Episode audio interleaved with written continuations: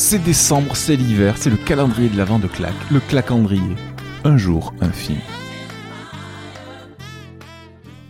Bonjour, bonjour Hera. Tu vas nous parler de quoi aujourd'hui? Aujourd'hui, je vais vous parler de Bye Bye Blondie, un film de Virginie Despentes qui vient d'un livre de Virginie Despentes.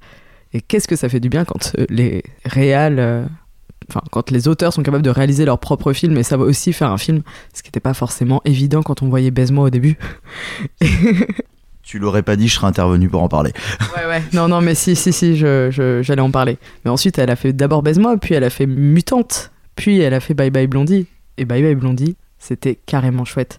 On est sur l'histoire d'une punkette, Gloria, qui finit en HP et qui rencontre euh, celle qui devient un peu la femme de sa vie, euh, malgré le temps qui passe, où elle euh, se rencontre, se quitte, se retrouve. Et on est plongé dans les années 80 entre les gothiques et les punks, les affrontements qu'il y a dans la rue, les problèmes que ça peut créer et la manière dont les caractères des deux personnages vont évoluer pour les mener pour l'une au RMI. Pour ceux qui connaissent pas, c'est le chômage. Et pour l'autre, euh, présentatrice très connue dans le PAF.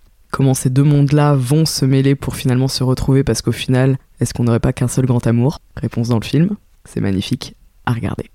Si Hera le dit, il faut aller le voir. Merci Hera. Et à demain, chers auditeurs, pour une nouvelle reco.